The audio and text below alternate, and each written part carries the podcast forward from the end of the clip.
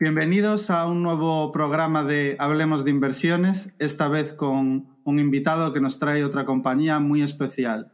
Tenemos la suerte de que en estos nueve primeros programas, si no me equivoco, la verdad que todas y cada una de las compañías que hemos tocado son muy poco habituales y, han sido bastante originales.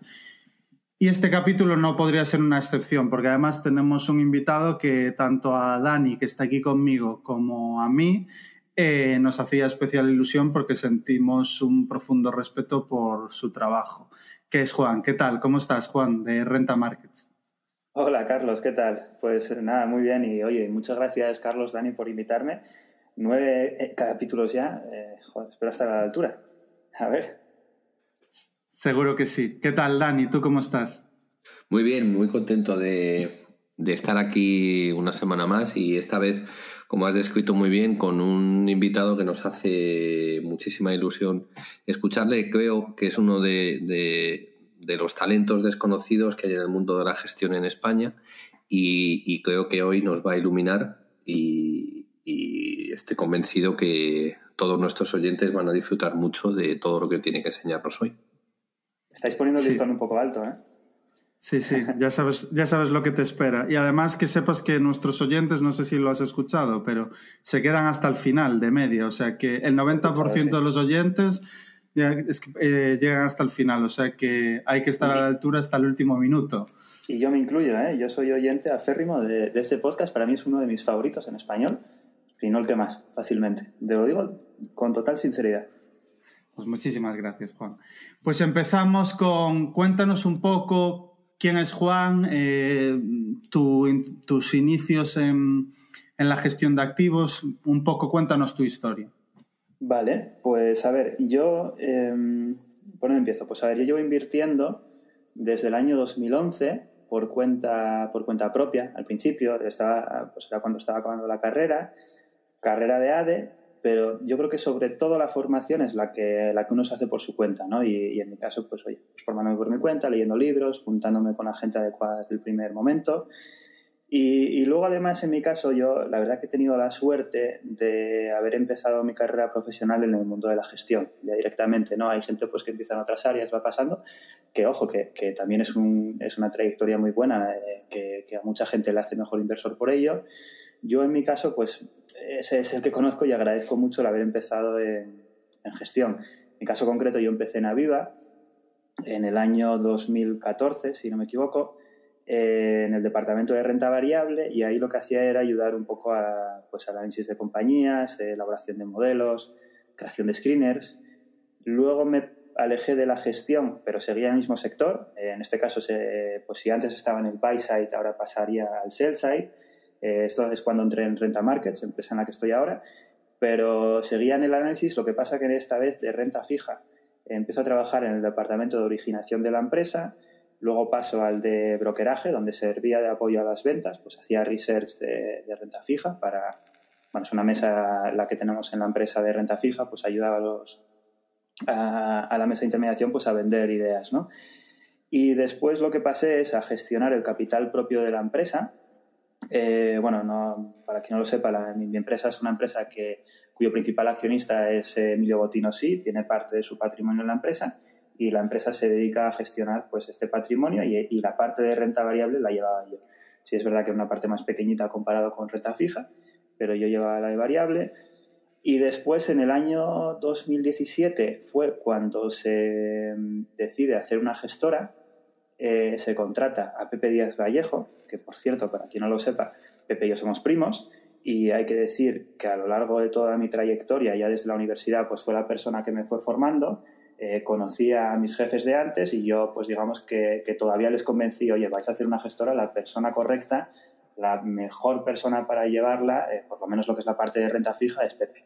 ¿no? Es de los mejores profesionales que existen, además yo ya no solo por la empresa, sino por el hecho de trabajar con él, pues tengo unas ganas que ni os imagináis, ¿no? Y, y entonces ahí es cuando creamos Narval, que es el fondo que cogestionamos Pepe y yo, su fondo de renta variable europeo, que, bueno, predominantemente europeo, tenemos un poco fuera de Europa, sobre todo en Estados Unidos, que invierte en compañías grandes, compañías de calidad, siempre pensando en el futuro, compañías que vayan a más, compañías que tengan algún intangible, que gracias a ese intangible pues todos los años valgan un poco más. Y, bueno, y en términos generales es el producto. Además también pues eh, estoy en el consejo de una startup inglesa que, en la que mi compañía, vamos, en, Renta Markets tiene una participación importante y estoy yo ahí en representación de Renta Markets, una compañía bastante chula eh, de software as a service. Y la verdad que, que, yo creo que complementa bastante lo que es la gestión y aprendes cosas nuevas de un, sector que tampoco es tanto el tuyo, como puede ser la inversión más tradicional. Pero bueno, en términos generales, la verdad que muy contento. Y yo creo que así en términos generales, eh, sí, mi, carrera profesional se resume así. Muy bien. Eh, eh, Juan, si tuvieras que explicar a alguien que pudiera tener interés en, Narval, algo que es absolutamente normal, porque es, un fondo de cuatro estrellas Morningstar, que en mi opinión merecería las cinco y por supuesto merecería más de, de 11 millones de, de patrimonio, creo que tenéis. si alguien estuviera interesado, ¿cómo se lo explicaría de una manera sencilla? cuál es el, activo oculto que tenéis o cuál es el valor oculto que no se ve a simple vista? Pues muy buena pregunta, Dani. Yo, creo que cada persona que, monta un proyecto, ¿vale? Un, negocio o directamente un producto dentro de una empresa que no es la suya, como es mi caso, tiene que tener la respuesta a esa, a esa pregunta que tú acabas de hacer, es que es la primera pregunta. Y en nuestro caso yo siempre digo que nosotros vendemos dos cosas, ¿vale? Por un lado vendemos rentabilidad pero es que también vendemos confianza.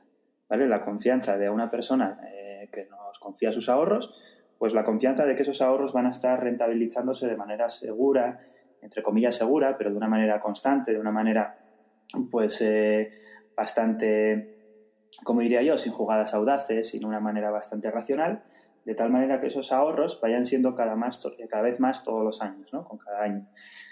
Eh, para eso nosotros, nuestra manera de gestionar, yo creo que es un poco diferente a la que encontramos ahí. Siempre decimos que tenemos un mandato dual. Un mandato primero, que es el mismo que todo el mundo, que es conseguir rentabilidades altas, pero un segundo mandato que es eliminar las mayores pérdidas de los mercados. ¿Vale? ¿Y eso qué implica? Pues no tener que ir, por ejemplo, al 97% de inversión todos los años. ¿Vale? Porque habrá veces que encuentres oportunidades, habrá veces que no. ¿Vale? De tal manera que si tienes pólvora seca, pues muchas veces pues eh, la acaba rentabilizando, como fue en nuestro caso en el año 2020, en el que fuimos capaces de caer sustancialmente más, eh, perdón, sustancialmente menos que el mercado, a la vez que recuperando bastante más. ¿no? Entonces, al final, eh, no solo la implementación, que la rentabilidad, pues oye, pues claro, requiere de unos años. Tú tienes como todo, ¿no? Unos periodos de siembra, unos periodos de crecimiento y unos periodos de cosecha, como todo en lo que es la vida empresarial, ¿no? Y eso solo se demuestra a largo plazo. Sin embargo, la gestión, eh, cómo vas comunicando esa gestión, cómo vas actuando en tu día a día, eso sí es más fácil de transmitir al cliente. Y ahí está ese lugar de la confianza, el, desarrollar esa relación de confianza. Yo creo que ahí nosotros sí podemos ofrecer un valor diferencial.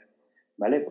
Creo, yo creo que nuestra manera de gestionar eh, con ese mandato dual está mucho más alineada con el cliente potencial que nosotros queremos que no es un cliente que lo que quiera es la máxima rentabilidad todos los años, sino una rentabilidad sin sobresaltos, una rentabilidad buena, por eso está en renta variable, pero sobre todo una rentabilidad sin sobresaltos, ¿vale? Porque nunca uno sabe cuándo va a tener que hacer frente a no sé qué problema que haya tenido en su vida para el cual necesite pues tomar eh, parte de sus ahorros, retirarlos de donde los tuviese y tener que emplearlos, ¿no? Entonces yo creo que, ahí es donde encaja muy bien nuestra filosofía con la de este tipo de cliente del que hablamos. Y yo creo que es una cosa que sí estamos demostrando, es una cosa más fácil de demostrar en el corto plazo. Y, 2020 yo creo que ha sido el año en el que si quedaba alguna duda, porque el 18 yo creo que también fue un año en el que fuimos capaces de demostrarlo, cayendo bastante menos que el mercado, pero sobre todo en el 20, cuando las cosas se ponen difíciles, eh, que el cliente sepa que puede contar con nosotros yo creo que es una cosa valiosísima y además que, sienta las bases para la, para la, rentabilidad que vendrá. Así que yo creo que en términos generales nuestro valor diferencial es ese. No solo la rentabilidad que, ya vendrá, sino la, la relación de confianza que somos capaces de desarrollar con nuestra manera, no solo de gestionar, sino de comunicar. No puedo estar más de acuerdo contigo. Es pura esencia de sentido común. Pues sí, muy de acuerdo, Juan. Además que nosotros tenemos una filosofía parecida, que es eh, cuando no vemos eh, demasiadas oportunidades, controlar los drawdowns, controlar la volatilidad, en definitiva, hacer el viaje un poco más tranquilo a los partícipes. En eso creo que tenemos una forma de pensar parecido, que no nos invada el FOMO, digamos, es, es, contra lo que, lo que tenemos que luchar constantemente. Y, Totalmente de acuerdo y muy de acuerdo en lo que comentas. Eh, pasando a la siguiente pregunta, mm, te iba a decir cuáles son tus tres primeras posiciones, que serían las de los, las de los fondos, pero si prefieres eh, responderme cuáles son las tres posiciones que más te gustan, cualquiera de las, tres, eh, de las dos preguntas me vale. Pues mira, las de, hecho, es que fíjate, no sabría decirte cuáles son las tres principales posiciones, porque nosotros, tal como invertimos, nosotros creemos que la convicción se determina metiendo una compañía en cartera, no asignando un peso más alto u otro. ¿Por qué? Porque tú resulta que tienes mucha convicción en una compañía, decides meterle un 10, como se hizo tradicionalmente, y resulta que viene algo que, se escapaba del conocimiento, por ejemplo, se escapaba del ámbito del conocimiento, quiero decir, por ejemplo, viene una pandemia y esa empresa en la que tenías una convicción de la leche por un suceso totalmente eh, imposible de predecir, te ha supuesto una pérdida extraordinaria. Entonces nosotros lo que hacemos es que la convicción simplemente, o sea, nosotros metemos una compañía en cartera porque estamos convencidos de que es una buena inversión, pero no le damos un grado. Y eso lo que implica es que más o menos todas nuestras posiciones tienen un peso en torno al 2,5. Por eso siempre puede haber una posición que pese más, pues por supuesto, porque el mercado varía, ¿no? Y una puede subir un poco más, una puede subir un poco menos pero en términos medios siempre estaremos en ese 2,5. Así que si tuviese que decir algunas compañías que más así tal, bueno, pues que más me gusten. Y, fíjate, yo creo que además son compañías que enlazan muy bien con la que vamos a, con la compañía de la que vamos a hablar hoy, que es Corteva, pues yo diría, fíjate, Otis, Nordbremse y Smiths. Eh, y, por qué estas? Pues Otis, fijaros, es una compañía, bueno, todas ellas, ¿vale?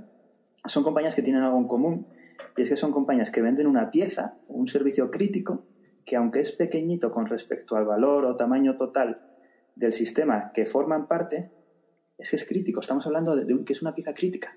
¿vale? En el caso de Otis, pues es un ascensor dentro de un edificio. El ascensor te cuesta 50.000 euros, el edificio te cuesta 50 millones. En el caso de Norbrense, estamos hablando que te hace los frenos de un tren. ¿Vale? Eh, los frenos que pueden costar una fracción de lo que puede costar un tren, como puede ser el AVE. En el caso de Smiths, estos eh, lo que te hacen son eh, los escáneres en un aeropuerto. ¿Vale? Pues eh, con lo que es el CAPEX de un aeropuerto, pensad una ENA, lo, que, lo que es tan crítico que es un, lo que son los escáneres por donde nosotros pasamos nuestras maletas, ¿no? Entonces, al final, lo que buscamos son compañías así, ¿no? Que, eso, pues que ofrezcan un, o que vendan un servicio crítico dentro de, un sistema que es varias veces el, tamaño de ese servicio crítico. Y en el caso de Corteva, que hablaremos luego de ella, pues lo mismo, ¿no? Estamos hablando de las semillas, de la importancia de las semillas dentro de lo que es la industria de la agricultura. Pues un poco así, ¿no? Serían esas tres. Ya te preguntaba cuáles eran las que más te gustan porque yo tengo hechos los deberes y ya sabía que hacíais esa gestión de las posiciones. o sea, que, que, iba con trampa la pregunta. ya, ya, sí, yo cuando me hacías la pregunta digo, uy, eh, sí, a, ver cómo respondo tal, y porque, joder, ya, solo con la pregunta ya, ya has avanzado bastante de la respuesta. ¿Sabes tú con tu pregunta?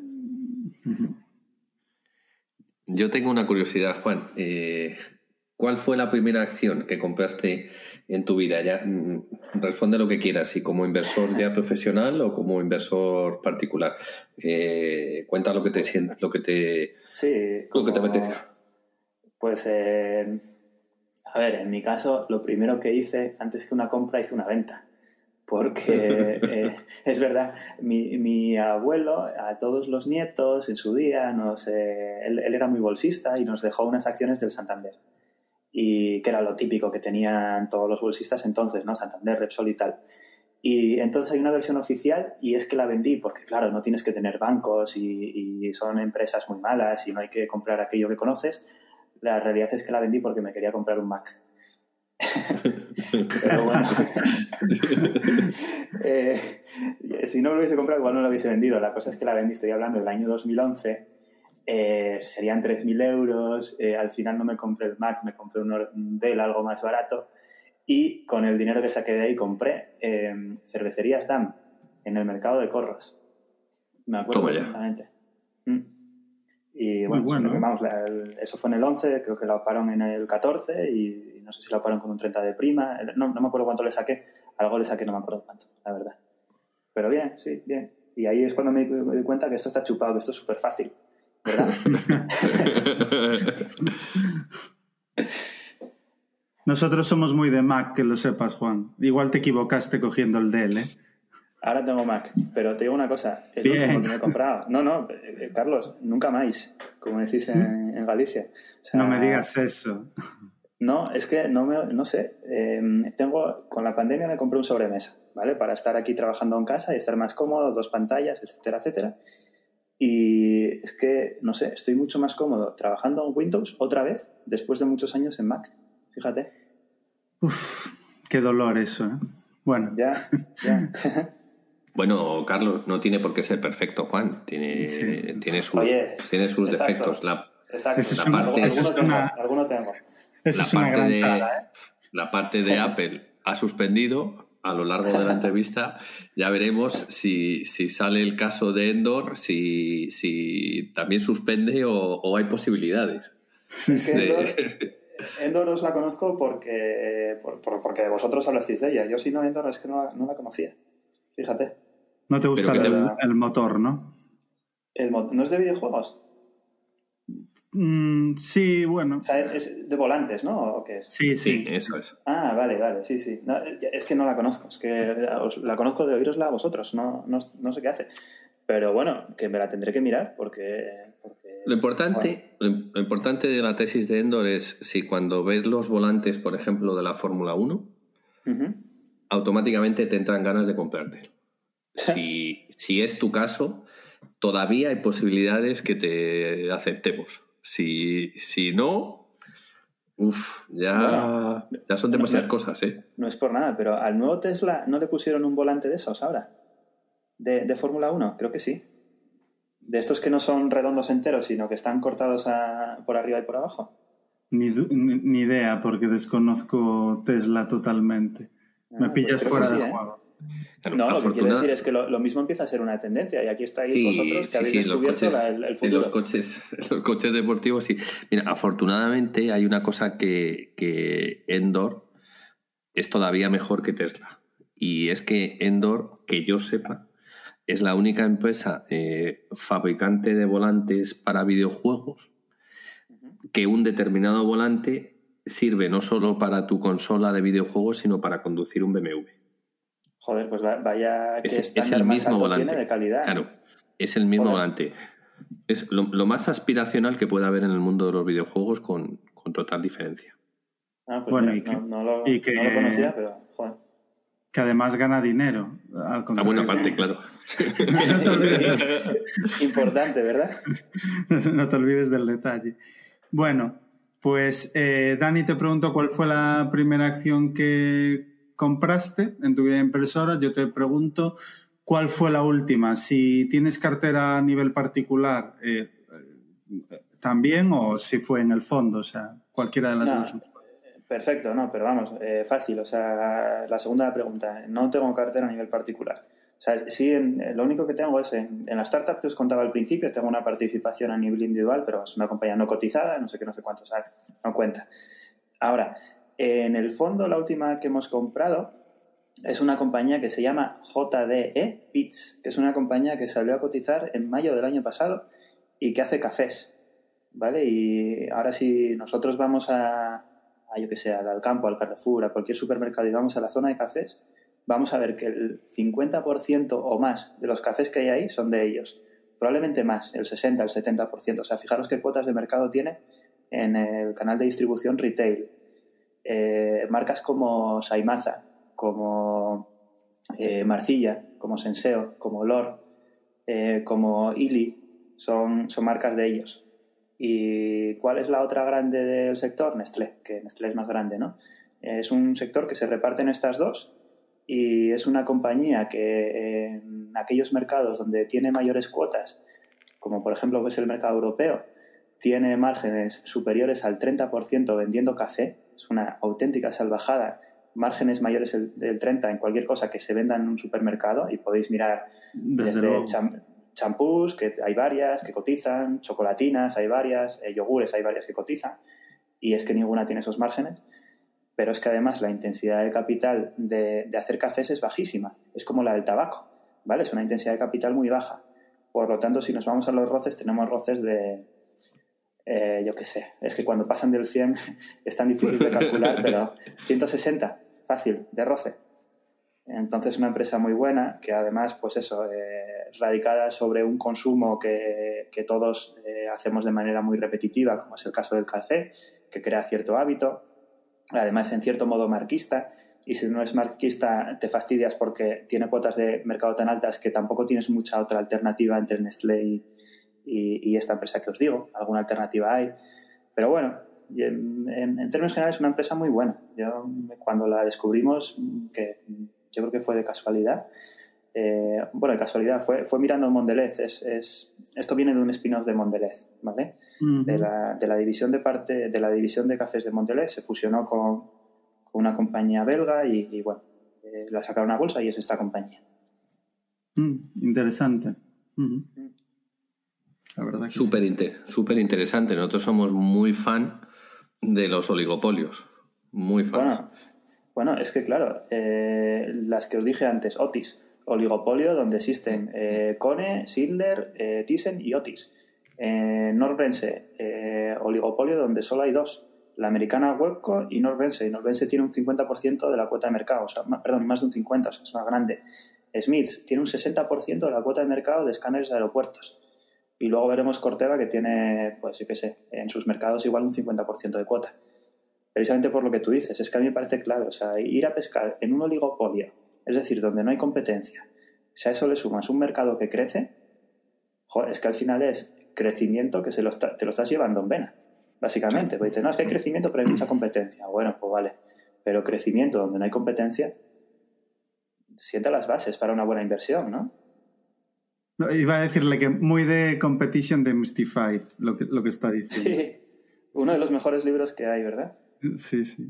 Es que me estaba, me estaba sonando a varias de las cosas más, más interesantes que aprendí de ese libro, lo que me decías. Claro que es, el ABC, el ABC de ganar dinero en el mundo de la inversión. Pues, eh, Por lo menos de partida lo tienes algo más fácil. Luego eso no es todo, ¿no? Porque al final, como todo, las empresas son entes dinámicos, los sectores, por lo tanto, también.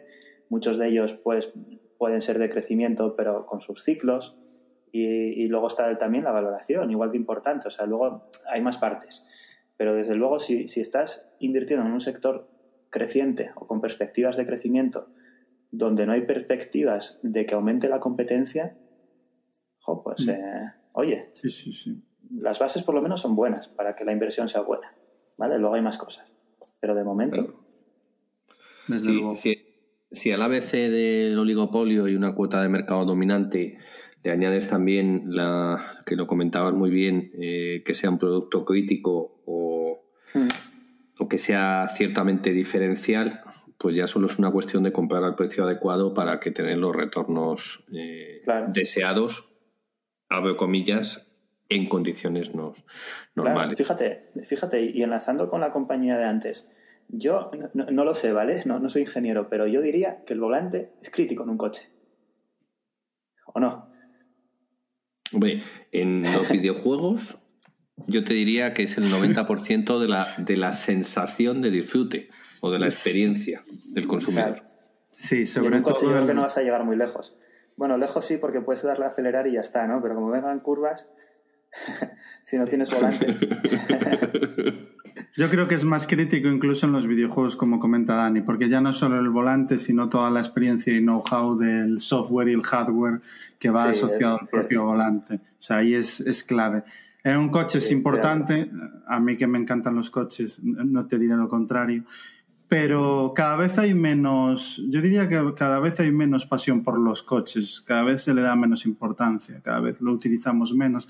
No sé, es una ligera impresión que, que tengo yo. A mí siempre me encantarán, soy un fanático absoluto desde, desde muy pequeñito. De hecho, corría en, en car de competición hace, hace 10 ah, años ya. Pero, pero creo que se está perdiendo un poco la, la afición por, por los coches en los últimos años, me da esa sensación. Puede ser, puede ser.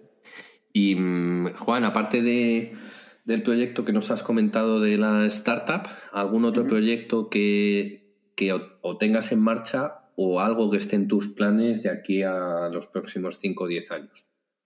Uf, no, no sabría decirte. Eh, no, o sea, nosotros ahora tenemos un proyecto con el que estamos casados, Pepe y yo, que es Narval. Y como tú decías, ahora tenemos 11 millones eh, oye, que empezamos con dos que nos puso la casa y que los hemos ido incrementando. Eh, bueno, también nosotros hemos metido el 100% de nuestro capital ahí y eso es donde está el foco de nuestros esfuerzos. Digamos que la startup, eh, a mí es una cosa que me gusta mucho y tal, pero, pero es un...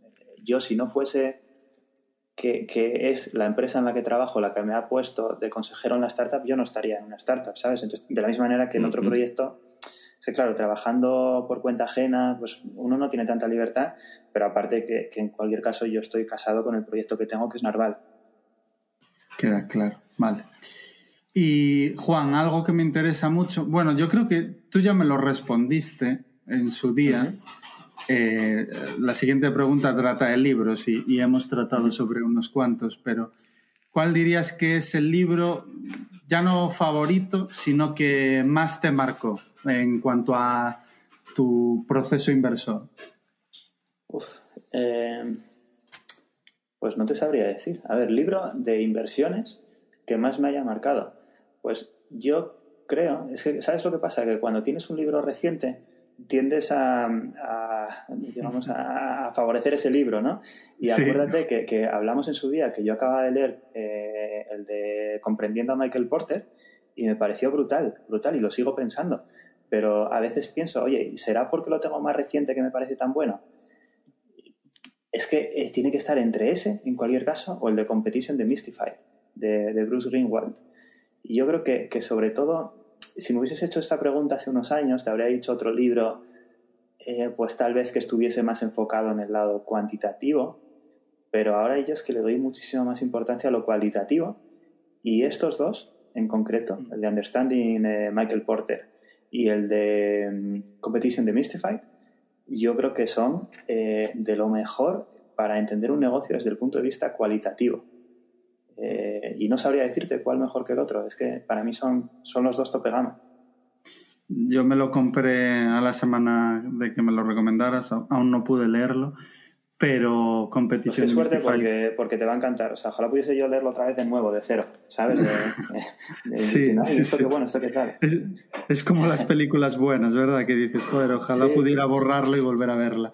Pero Competition es, es, verdad que es, lo he comentado muchísimas veces, pero es un libro que a mí también me marcó muchísimo porque mm. tiene una, una calidad, unas perlas y además que es un libro muy práctico. Mm, creo que es el libro de inversión que más tiempo me llevó leer, eh, bastante más que, bueno, se, se, supone que Security Analysis y el inversor inteligente son libros densos. A mí tampoco me costó mucho leerlos, pero el de Competition mm. Mystify sí que me costó, bueno, no me costó bastante más, pero me exigió bastante más, porque hay tantísimas cosas que asimilar y que no quieres que se te olviden para ser capaz de aplicar en en tu día a día que dices, joder, es que, bueno, yo me hice un resumen, porque es que si no se pierde pues gran parte de la esencia. Hmm. Fíjate, yo cuando, cuando me leí Competition de Mystified, yo, yo cuando me leo un libro normalmente voy subrayando, ¿vale? Eh, bueno, sobre todo, a ver, si es ensayo y, y, de materia de inversiones voy subrayando, si es una novela obviamente no, pero ensayo tal voy subrayando. Y el de Competition de Mystified yo creo que me lo leí por primera vez cuando estaba empezando a invertir y tal y luego lo vas leyendo otra vez, releyendo con los años y dices, anda, esto que subrayé hace cinco años o cuando fuese, menuda tontería, no lo subrayaría hoy ni de coña. Y sin embargo, esto otro que no subrayé, es que qué importante es. ¿Qué quiero decir? Que también, en, función de la etapa de tu, de tu vida inversora, eh, apreciarás unas cosas más que otras, ¿no? Y tal vez cosas que hoy te parecen de cajón, hace cinco años decías, coño, esto es revelador. Y, no, resulta que era esto otro, que estaba entre líneas y no fui capaz de, entender entonces lo que es verdaderamente revelador, ¿no? Y, muchas veces yo juzgo los libros por, la cantidad de, insights, eh, por la falta de una palabra mejor en español, que, que te dan en una segunda o tercera lectura. Y yo creo que por eso Competition de Mystified es uno de mis favoritos, porque yo creo que es un libro, no sé si cuatro, pero tres veces sí, y, cada vez disfrutando lo más que la, anterior, ¿sabes? Muy fan de lo de releer los libros. A mí me ha pasado exactamente igual con, con varios de ellos. Al final hay muchas cosas que al principio te pierdes. Bueno, no te pierdes, como dices tú, no caes no aprecias, no, sabes, claro, no sabes apreciarlas porque no, igual no tienes tanto, no eres tan bueno técnicamente como más tarde o estás en otro momento de la vida, lo, lo que sea. Mm, sí. Yo, creo que eh, Rendimientos del Capital es un libro que si no tienes un determinado bagaje o experiencia, se suele infravalorar porque mm, tiene mucha perla escondida, ¿sabes? Yo lo comenté en su día, que es un libro que, que el contenido te lo dan muy poco mascado, te lo tienes que trabajar tú. Pero si tienes la, lo suficiente para trabajártelo tú, también lo, lo, pondría entre los libros que más me, me, marcaron. Me pareció espectacular. Estoy de acuerdo, es un libro muy bueno también, súper bueno. Para mí es uno de mis favoritos. Y, y es eso, es que es oro puro. Es oro puro porque te lleva a la esencia de las cosas, al elemento diferenciador. Y yo creo que en general, eh, esto que nos pasa a muchos de nosotros, que, que, con el tiempo somos conscientes que no poníamos hincapié o no nos llamaban la atención determinadas cosas, y luego más adelante sí es consecuencia eh, del proceso que tenemos todos como inversores. Es decir, un inversor no puede ser un buen inversor si no evoluciona con el tiempo y esa es la prueba correcta de, que lo estás haciendo bien, que vas evolucionando. Así que... Has dado con la clave, Dani. Totalmente. Yo creo que es así, o sea, creo que es, así, es decir, porque al final hay mucha gente que empieza en esto o se quema en esto y, y, cometen el gran error de decir, no, yo ya es que estoy de vuelta, no, no, yo es que ya me lo sé todo. Es justo todo lo contrario. O sea, esto es un viaje constante y permanente de aprendizaje, de adaptación de humildad y, cuando no eres humilde, pues el mercado te pone, te pone en, tu sitio. Pero bueno, esto es, esto es así. Yo, a mí me gustaría, antes de que, de que nos deleites con, la tesis, me gustaría saber cómo te empezaste con la compañía o cómo, cómo descubriste la compañía y, ya si quieres eh, el tiempo es tuyo. Vale, pues eh, Vale, buena pregunta. O sea, eh, un poco por enmarcarlo, ¿vale? Esto es el sector de, o la industria de la agricultura y dentro de la cadena de valor de la agricultura estamos hablando de, aquella que yo creo que es más crítica o que ofrece más valor añadido, como es la de las semillas. Aquí nosotros teníamos una posición en Bayer y hablando con, ellos, con los de Bayer, nos dimos cuenta que mm, eh, ciertas compañías más pequeñitas eh, podían competir con las grandes siempre y cuando su tecnología, y luego nos meteremos a ver qué, significa tecnología en esta industria, pero con, si su tecnología es muy superior. Eso nos llevó a una que se llama KWS, que para que os hagáis una idea, eh, tiene márgenes del 40% vendiendo semillas de remolacha después de un 20% de, de gasto en I+.D. O sea, antes de meterla al I+.D. tiene márgenes del 60%. O sea, una compañía buenísima, alemana. qué barbaridad, ¿no? Una barbaridad, una barbaridad. Y al final, lo bueno que tiene, al final, el azúcar viene de la remolacha o de la caña de azúcar. El tema es que la caña de azúcar solo se da en el hemisferio sur, zonas húmedas del hemisferio sur, y la remolacha se da mejor en zonas más eh, gélidas del hemisferio norte. Ahora, el azúcar se refina en un 90% en el hemisferio norte, en concreto en Francia, Alemania, Reino Unido. Por lo tanto, estos tienen una ventaja logística bastante importante, cualquier agricultor de, remolacha, ¿no? Y estos en concreto son los mejores por muchísimo en remolacha, tanto que las empresas de la competencia lo que hacen es que le compran las semillas a ellos, les pagan un royalty por ello y las venden bajo su nombre, ¿no? Eh, mucho mejor que les compensa mucho más que desarrollar producto propio.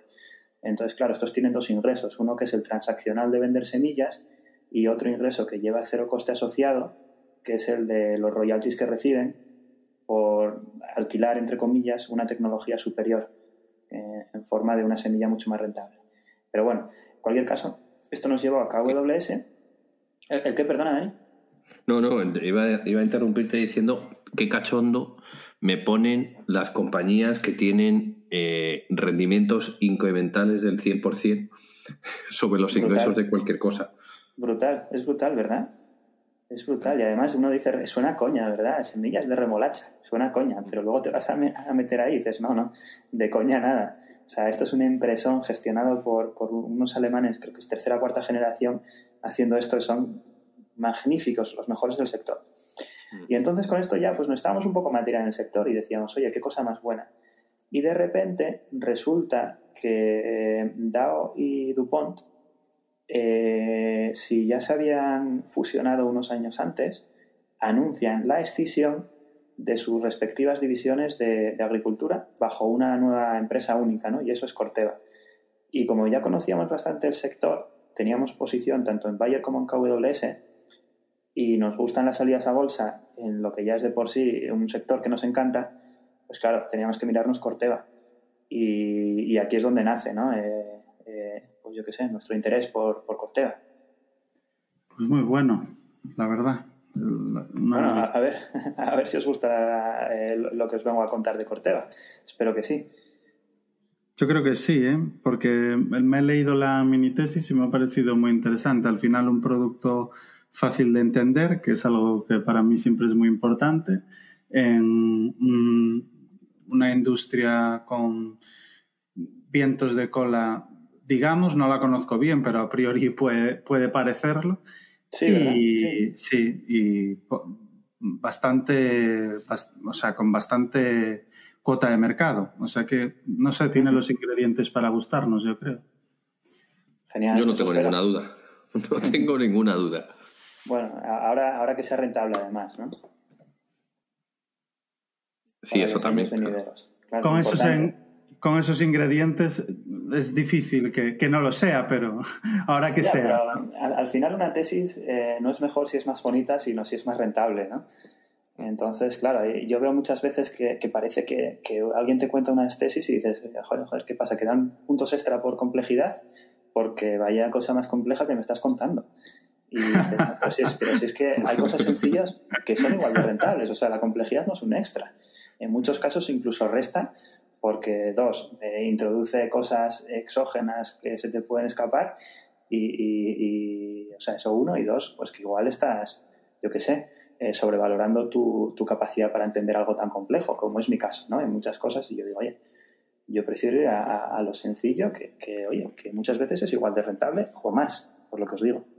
Pues fíjate, Juan, que sobre lo que comentas justo estuve reflexionando este fin de semana, porque, bueno, Dani lo sabe bien, que tanto él como yo llevamos un ritmo que es difícil seguir y, tengo el propósito de, aflojar un poco. Eh, en vez de trabajar hasta las 10 de la noche, pues trabajar hasta las 7. Y... Bueno, está mal tampoco, ¿eh? y sobre todo lo que pensaba es que hay muchas veces que eh, me pongo con una compañía que es bastante complicada porque es, un, es una industria que no tengo el expertise necesario y que ya solo, llevar, ya solo entenderla me va a llevar unas 30, 40 horas que suelo echar. Luego, después de entenderla, es meterme en la compañía, luego hacer la modelización. Bueno, que al final te tiras 200 horas porque es una compañía más compleja de lo habitual. Y es lo que tú dices. Eh, no tengo claro que esas compañías más complejas de lo habitual nos estén reportando mayor rentabilidad ni lo vayan a hacer a futuro. Y voy a priorizar a futuro a partir de, ahora, que ya te digo que es una reflexión reciente que he hecho, porque antes, antes eh, si la compañía me llamaba la atención, la analizaba igualmente, pero voy a priorizar esas compañías donde por círculo de competencia, know-how o simplemente que sea un negocio tan sencillo como el que tú nos vienes a contar, eh, haciendo bien el trabajo y echando bien las horas y, y, bueno, entendiendo bien todos los componentes, podamos tener una, una buena rentabilidad. Creo que es, que es muy interesante lo que dices. Totalmente. Pues nada, te damos paso, Juan, que estamos deseando escucharte. vale, pues a ver, eh, os cuento un poco, ¿vale? Antes de nada, cuál es mi idea y, lo, que os decía antes, o sea, 15 minutos es, es difícil, ¿no? Para contar una tesis, dejadme que haga 20, ¿vale? Porque si me pongo con la idea de hacer 15, voy a empezar a hablar muy rápido. Prefiero, prefiero hablar más pausado, 20 y, tardar menos. ¿sabes? Te dejamos 30. 15 mejor. No, Te dejamos 30, lo que necesites. Genial, os Efectivamente. Y, y, fijaros, mi enfoque va a ser un poco, aunque no sea el enfoque con el que yo pueda abordar una inversión, yo creo que a la hora de explicar, por lo menos yo, cuando me explican algo que no conozco, siempre valoro que se vaya de, lo más general a lo más concreto, ¿no? Empezando por arriba, yendo hacia abajo, lo que podríamos llamar un top-down, ¿vale? Aunque no sea la mejor manera de afrontar una nueva inversión, yo creo que a la hora de explicar una o presentar una inversión, yo creo que es la, la manera que mejor, eh, yo creo que mejor va a hacer que la gente lo entienda. Entonces, mi idea es ir desde ese nivel más alto, que es hablar de la industria, en este caso de la agricultura, luego a su cadena de valor, en su cadena de valor me voy a quedar en aquella parte de la cadena de valor eh, que yo considero más importante. Ahí lo que voy a hacer es la composición del sector en ese, en ese eslabón de la cadena de valor, de los modelos de negocio, es decir, cómo hacen dinero cada una de las empresas que están ahí. Luego ya voy a compañía concreta, caso de Corteva, por qué Corteva, eh, cuál es la tesis de inversión en Corteva y, por último, cuánto dinero vamos a hacer en Corteva.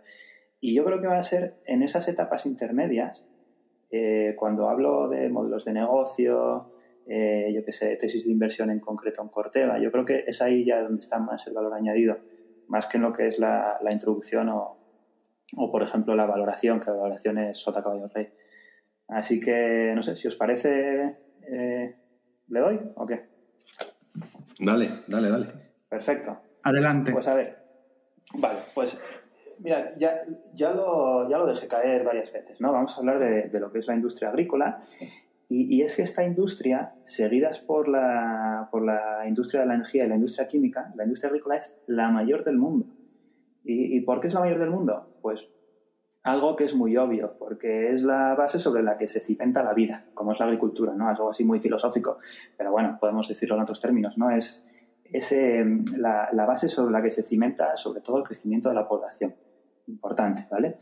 Eh, es, una, es una población, además, que estructuralmente demanda una serie de, digamos, de manera de alimentarse diferente a lo que venía demandando en el pasado.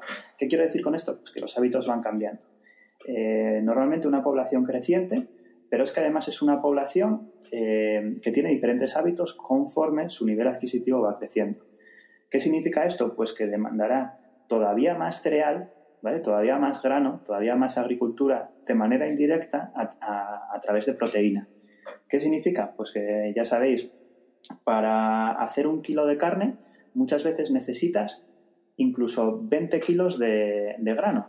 Si estamos hablando de una vaca, si estamos hablando de un cerdo, pues igual son 10 kilos. Si estamos hablando de pollo, son unos 5 kilos, ¿vale? Que necesitas eh, de grano para el equivalente en proteína.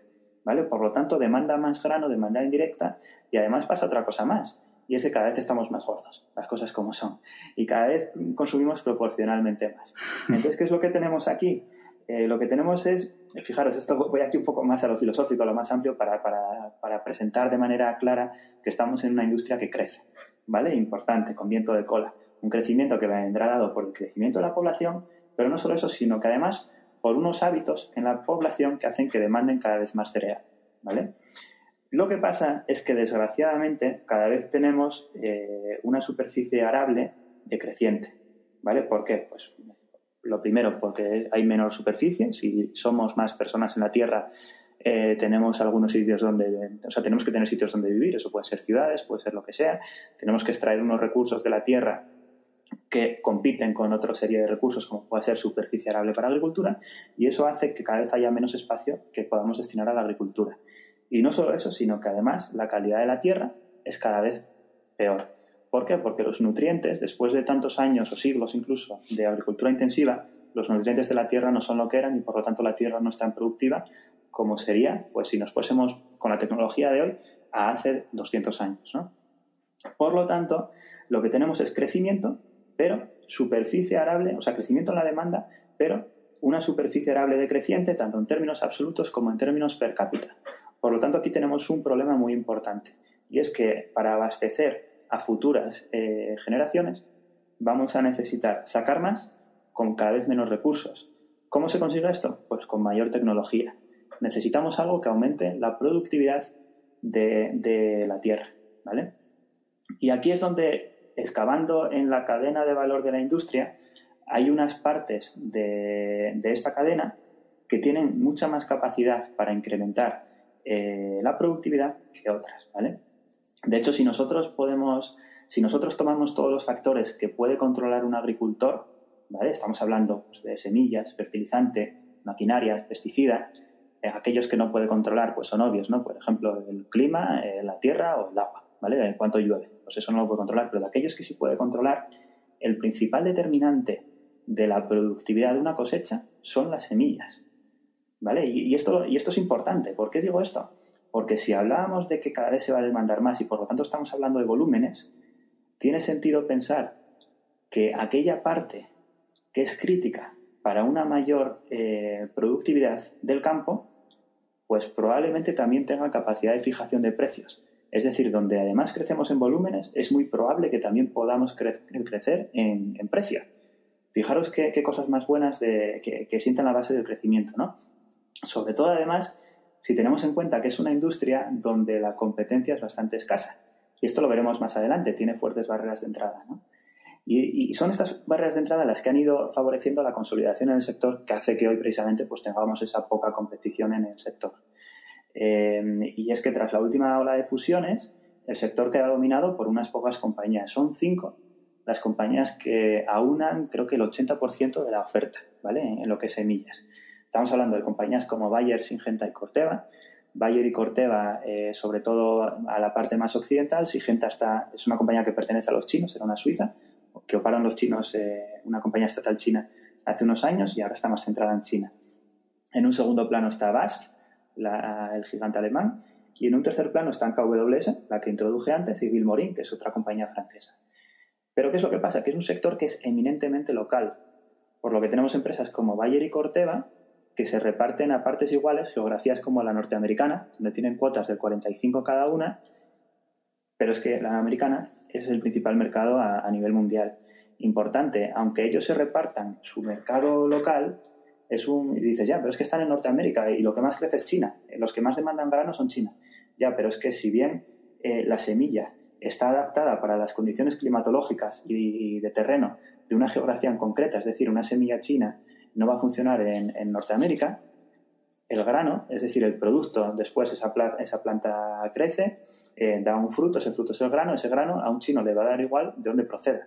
Eh, le va, a poder comer el, grano chino o la soja china o el grano norteamericano igual de bien, ¿no? Por lo tanto, eso es importante tener en cuenta, ¿no? que al final es eminentemente local por el lado de la semilla, pero no por el producto final. Entonces ya vamos a pasar un poco a cómo hacen dinero estas compañías. ¿vale? Y, una cosa importante es eh, la intensidad de capital que puede tener un negocio. Y lo que hay que saber aquí es que no son modelos de negocio intensivos en capital, porque aquella parte más intensiva en capital, que es la producción, está subcontratada. Es decir, estas compañías, una Corteva o una Bayer, no son las que producen las semillas que crean, sino que tienen la producción subcontratada. Sin embargo, donde sí son intensivas en, gastos, serían, sí son en, intensivas en I+.D. y en distribución, ahí sí son intensivas. Es decir, Corteva se dedica exclusivamente a la investigación y a la distribución. Pero es que son precisamente estas las actividades de, mayor valor añadido y a la vez las principales fuentes de barrera de entrada. Entonces vamos a ver cada una por separado, ¿no? Intensidad de I+.D. primero y luego, por otro lado, intensidad en distribución. Y es que en intensidad en I+.D.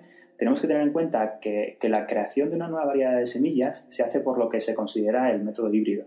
Y esto es que tú tomas las particularidades genéticas de dos progenitores con el objetivo de cruzarlos y llegar a un vástago que reúna las mejores cualidades de ambas.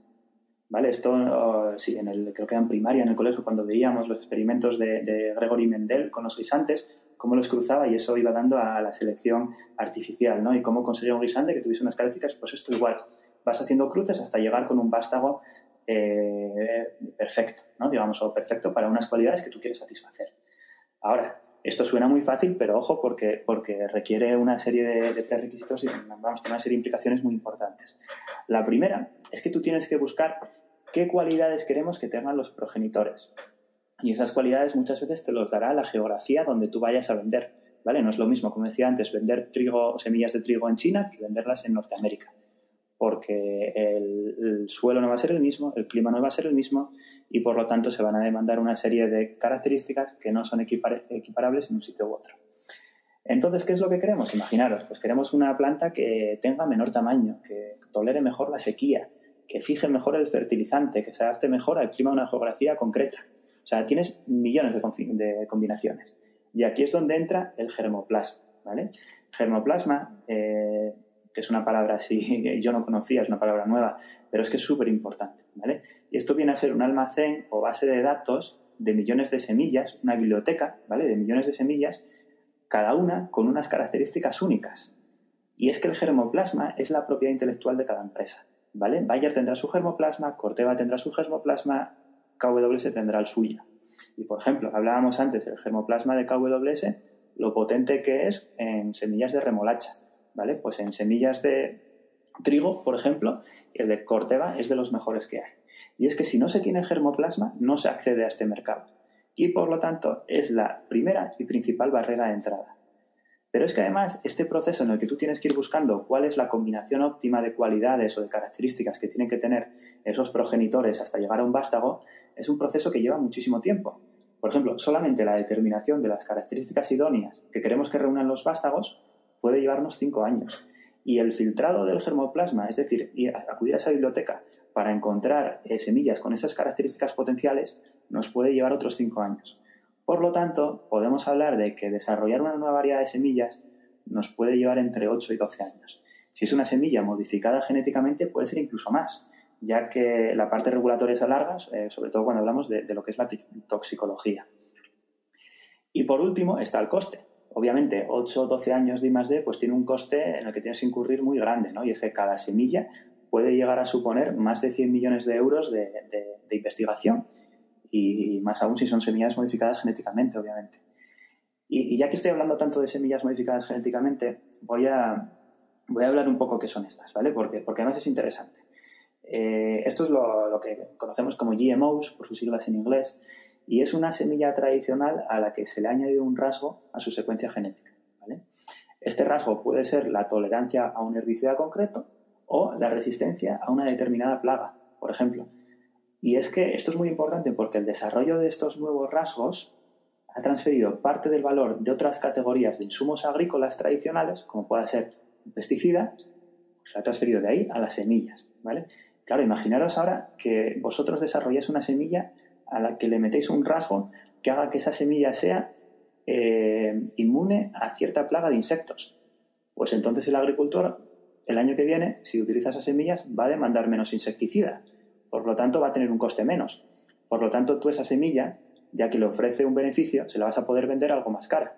¿Por qué? Pues porque tiene un plus tiene un plus que hace que se pueda ahorrar en otro tipo de cosas, ¿no? Como en este caso insecticidas, pero puede ser herbicida, puede ser mil cosas. ¿Y qué, implicación tiene esto? Pues que las semillas modificadas genéticamente tienen una prima que puede llegar a suponer el 100% sobre las tradicionales, ¿no? Como por ejemplo las de soja. Las de trigo, algo menos. Las de soja, cerca del 100%.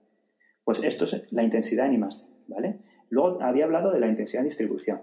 Y es que la venta de semillas híbridas tiene una característica muy especial que enlaza con lo anterior, y es que nacen de un cruce muy específico y son replicadas de manera que todas las semillas sean 100% idénticas y todas ofrezcan exactamente las mismas prestaciones. Imaginaros que vamos a un agricultor americano de estos que tienen hectáreas, hectáreas, hectáreas, que puede ser de, yo qué sé, del tamaño de España, todo lo que tiene. Pero este lo que quiere es escala y homogeneidad. De tal manera que no quiere unas plantas más altas que otras, no quiere unas que requieran más fertilizantes que otras, lo que quiere es que sean homogéneas. Por lo tanto, le interesa que cada semilla sea 100% idénticas. Pero claro, nosotros sabemos que al final tú puedes plantar una semilla, de esa semilla va a salir una planta, esa planta va a dar un fruto y ese fruto va a tener una semilla. Entonces un agricultor que sea muy pillo va a decir, coime, pues yo el año siguiente no voy a volver a comprarle a, la empresa agrícola, porque ya me puedo hacer yo mis propias semillas. ¿Qué es lo que pasa? Que cada cruce que haga por su cuenta, cada cruce de semillas, cada cruce de, plantas, va a dar un vástago que tendrá unas características diferentes, no solo entre cada vástago, es decir, no solo con la planta de al lado una vez la plante, sino que además con respecto a las semillas óptimas, que son sus progenitores. Por lo tanto, esa homogeneidad, esa escala, se la carga. ¿Qué significa? Que todos los años tendrá que volver a comprar a las compañías agrícolas. Está obligado, entre comillas, si quiere participar. Eh, ¿Qué es lo que tenemos aquí? Lo que tenemos es un cliente que te hace compras de manera repetitiva. ¿vale? Todos los años te tiene, que comprar. Y luego, otra característica clave de esta industria es que la práctica totalidad de la venta se realiza en unas pocas semanas en todo el año, que son las semanas previas a la, siembra. Eh, si, por ejemplo, si estamos hablando de maíz, son las semanas que van hasta finales de abril. Si es hoja, eh, son las semanas que van hasta mediados de mayo, por lo menos en el hemisferio norte. ¿no? Entonces, en esas pocas semanas tienes que hacer toda la venta. Es una venta que además en un 70% la distribución o la venta es directa.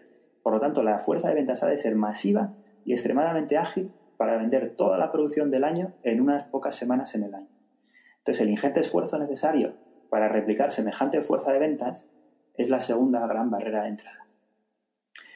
Bueno, pues son estas dos barreras de entrada, las que hablábamos, las que acabo de comentar, intensidad I más D e intensidad en distribución, las que han facilitado la consolidación en el sector. Ya que imaginaros que sois Bayer, ¿vale? Y, Bayer eh, con la compra de Monsanto. ¿Bayer qué, ganaba con la compra de Monsanto? Pues lo que ganaba era eliminar la intensidad en I más D y la intensidad en distribución de porrazo. ¿Por qué? Porque en el momento que tú tienes acceso inmediato a nuevos productos y tecnología, eliminas la intensidad en I más D. En el momento que tú tienes acceso a nuevos clientes, eliminas la intensidad de distribución. ¿A cambio de qué? A cambio de pagar una suma estratosférica que, en teoría, una empresa que sea buena en el capital allocation, pues lo que valora es, oye, me, sale mejor desarrollarlo internamente o pagar semejante burrada que tengo que pagar por Monsanto. Cualquier empresa con dos dedos de frente habría preferido desarrollarla orgánicamente. Bayer, que son muy paquetes, las han comprado directamente. Compraron Monsanto pagando una prima por ella brutal y ha pasado lo que todos sabemos que ha caído una burrada. Y esto lo digo como accionista de Bayer, ¿eh? ojo. Que, que, al final, no sé si sabes la típica frase de Buffett que dice que una empresa mala y un equipo bueno, que, que, es la reputación de la empresa que, la que se queda. Pues yo espero que esto es al revés, ¿no? que, que, justo la, publiqué este fin de semana esa frase. Ah, pues, pues exacto, pues fíjate. Yo en este caso quiero que sea al revés, que la empresa es muy buena, es Monsanto, es buenísima, pero el equipo directivo de Bayer, los que estaban de Agri de ahí, son bastante malos yo espero que, también aplique la frase de Buffett, pero a la inversa, y es que sea la reputación de la empresa la que se mantenga, en este caso por ser buena empresa. ¿vale? Ahí, está la inversa. pero bueno. Y, bueno, siguiendo con, esto, ¿vale? Y, ya nos metemos un poco más en, Corteva. Es, ¿por, ¿por, qué nos gusta Corteva en concreto? ¿vale? Y ya pasamos a la tesis de inversión. Y es que fijaros, hasta ahora hemos hablado de una industria eh, en la que la competencia ni está ni se le espera, por todo lo que decíamos. Una industria muy consolidada donde existen fuertes barreras de entrada. Pero es que idealmente una inversión a largo plazo, comentábamos antes, si además se hace en una industria creciente, pues probablemente la probabilidad de que sea fructífera va a ser más alta, ¿no? Una industria que crece y donde no hay competencia ni se le espera. Pues bien, vamos a ver qué vías de crecimiento puede haber, ¿vale? Tenemos las típicas estructurales, ya hemos hablado de ellas población creciente que come más y demanda más cereal, sobre todo indirectamente en forma de proteínas, y una superficie arable decreciente, tanto en términos absolutos como en términos per cápita. Dos implicaciones. La primera, pues, que en volúmenes irá creciendo, y luego además que tiene un problema que solo lo puede superar la tecnología y aquella parte dentro de la cadena de valor de la industria agrícola que más valor añadido ofrece, que son las semillas, ¿vale? Que son las mayores determinantes de la yield de un agricultor. De hecho, fijaros, si nosotros hacemos una encuesta a todos los agricultores que hay en Estados Unidos y les preguntamos, ¿cuántos de vosotros utilizáis pesticidas?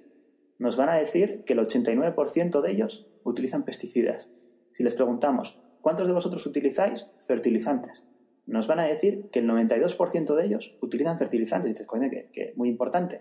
¿Sabréis decirme, Carlos Dani, qué porcentaje de los agricultores americanos utilizan semillas? Yo no tengo ni idea. Yo tampoco. Hombre, pues el 100%, ¿no? Porque sin semilla, sin semilla difícilmente vas a conseguir una planta. Entonces, ahí está, ahí están los volantes que necesitan los coches. ¿Funciona? Exacto, exacto. Pues, ¿qué quiero decir con esto? Que, que, sí, obviamente el fertilizante es importante, es un 92, y, yo no quiero recalcar, ¿no? Son 8 puntos más del 92% de algo muy importante, que son eh, los fertilizantes, al 100% de algo imprescindible, que son los, las semillas. No es tanto el número, sino el salto cualitativo que hay de pasar de algo que es muy importante a algo que es muy... No, no, muy perdón, de pasar algo que es muy importante a algo que es imprescindible directamente, como son las semillas, ¿vale? Sin semillas no hay, no hay planta, no hay fruto. Sin fertilizantes puede haberlo, muy importante, la mayoría lo utilizan, pero no todos. Sin embargo, sin semilla no hay fruto. ¿Vale? Y, aquí hablo de esa, de esa, capacidad no solo de crecer en volúmenes, sino también en precios. Pero es que luego hay, estamos hablando de una industria que también es cíclica. ¿Vale? Es, una industria de naturaleza, de naturaleza cíclica en la que se dan movimientos muy grandes entre las partes bajas y las altas del ciclo. ¿Y por qué se dan estos movimientos? Porque si bien la tendencia estructural es a crecer, todos sabemos que un año concreto dos años, tres años, pueden venir cosechas muy buenas o cosechas muy malas en las que la producción varíe sensiblemente. Y eso es un imponderable, ¿no? El, sucesos climatológicos, pues que pueden llevar por delante toda la cosecha de un año. Pues claro, habrá variaciones muy importantes en, en los precios, ¿no? Sobre todo. ¿Qué es lo que pasa? Que si la historia no sirve de guía, yo creo, sobre todo más 2020 que 2021, ¿vale? Que ha empezado a subir algo, pero sí podríamos decir que estamos en la parte baja del ciclo. Y ahora además hay una diferencia sustancial con respecto a otros ciclos, y es que la consolidación del sector ahora es brutal. O sea, antes había consolidación importante, pero en los últimos años, con la ola de fusiones que ha habido, estábamos hablando de la compra de Bayer eh, sobre Monsanto, la compra de Chen China sobre Syngenta, también la fusión de, de, Dow y Corteva, perdón, de Dow y DuPont que dan lugar a Corteva, pues hay una, hay una consolidación muy grande. Y esto sienta las bases para que la recuperación, cuando se dé, sea especialmente fuerte, porque habrá menos competencia todavía de la que ya había en el pasado. Y tercero, en el futuro tendremos un mejor mix de ventas, porque las semillas modificadas genéticamente, que son aquellas que responden esa pregunta tan importante sobre la mayor productividad que vamos a necesitar en el futuro, sabemos que son semillas que acarrean primas de casi el 100% sobre las tradicionales. Pero ¿qué es lo que pasa? Que no están aprobadas en gran parte del mundo a pesar de que yo creo jugarán un papel clave para el correcto abastecimiento de una población creciente.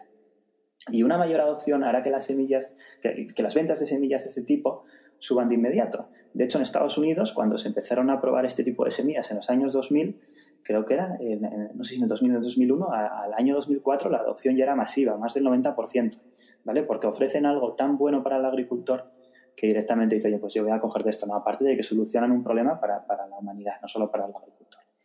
Y si ya nos vamos a, Corteva, se dan una serie de circunstancias que la posicionan como favorita en lo que ya es de por sí un subsector muy atractivo, ¿no? como es el de las semillas. La primera es que la fusión entre las divisiones agrícolas de Dow y DuPont, recordemos lo que da lugar a Corteva, trae potentísimas sinergias que refuerzan su escala en I y en distribución. Y recordemos que son estos dos puntos justo los de mayor valor añadido dentro de, la venta de semillas, ¿no? dentro del modelo de negocio. Y es que más de Corteva saca sinergias del desarrollo conjunto de pesticidas y las correspondientes semillas modificadas genéticamente para trabajar con ese pesticida concreto. Al final, en un pesticida, eh, tú lo que coges es una molécula ¿vale? Que lo que hace es que ataca una serie de plagas. O sea, la molécula es el principio activo, eso lleva una formulación y se vende un producto, que es lo que conocemos nosotros pues, como, insecticida, ¿no? Pero la molécula clave es lo que es, tiene que trabajar de manera conjunta con esa semilla, de tal manera que un insecticida, un herbicida, cualquier tipo de pesticida eh, pueda acabar con aquella plaga que quiera erradicar, pero no haga daño a la planta. ¿Y dónde se consigue esa inmunidad? Pues se consigue en la semilla. Tú lo que haces es que modificas genéticamente esa semilla para que sea inocua a esa molécula, ¿vale? Para que no la haga, para que digamos que no sea sensible a esa molécula. Entonces aquí en I+D tenemos unas sinergias muy grandes porque es una investigación que se hace conjunta. Y en distribución, fijaros, el equipo comercial podrá desarrollar su venta a lo largo de toda la temporada de cultivo, no solo las semanas previas en las que tenían que vender semillas a saco, sino que tú vendes semillas al principio y luego vendes protección de cultivo, ¿vale? Es decir, los pesticidas, para cada una de las etapas de maduración de la planta hasta la cosecha, ¿no? Los primeros meses de cosecha, pues una, luego los siguientes meses otra, así hasta que la planta va creciendo y ya directamente pues recoges el fruto, ¿no? Entonces lo que haces es una venta, eh, tienes ese equipo comercial que va trabajando durante más semanas en el año y no está, no está ocioso, ¿no? Y es que era DAO la que tenía una mejor posición en protección de cultivos y era DuPont la que destacaba por su tecnología en semillas. Y luego, además, un segundo punto en Corteva es que fruto de esa mejor política de I+.D., de esas sinergias, Corteva está potenciando tecnología propia. Y es que esto es muy importante, porque antes la mejor tecnología la tenía Monsanto.